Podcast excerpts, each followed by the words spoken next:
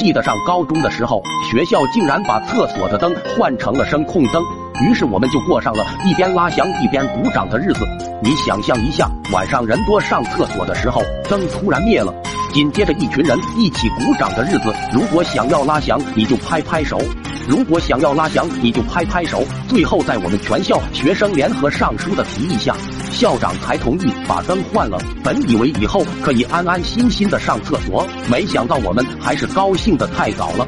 学校只是把厕所的声控灯和走廊的感应灯换了一下，之后一进厕所感应灯就会自动亮，感觉确实方便了不少。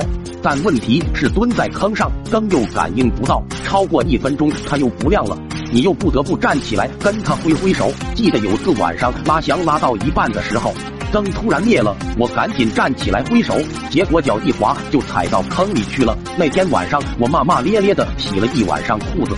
后来我实在受不了了，我就找了一根长铁丝插在帽子上，上面还绑着一个小铁珠。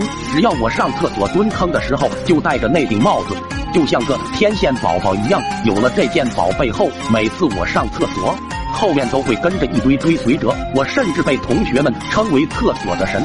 本来这一切都那么美好，直到有一天天上下起了大雨，照样戴着那顶带有铁丝的帽子去上厕所。随后一道突如其来的闪电改变了这一切，那一刻我变成了光。快手，拥抱每一种生活。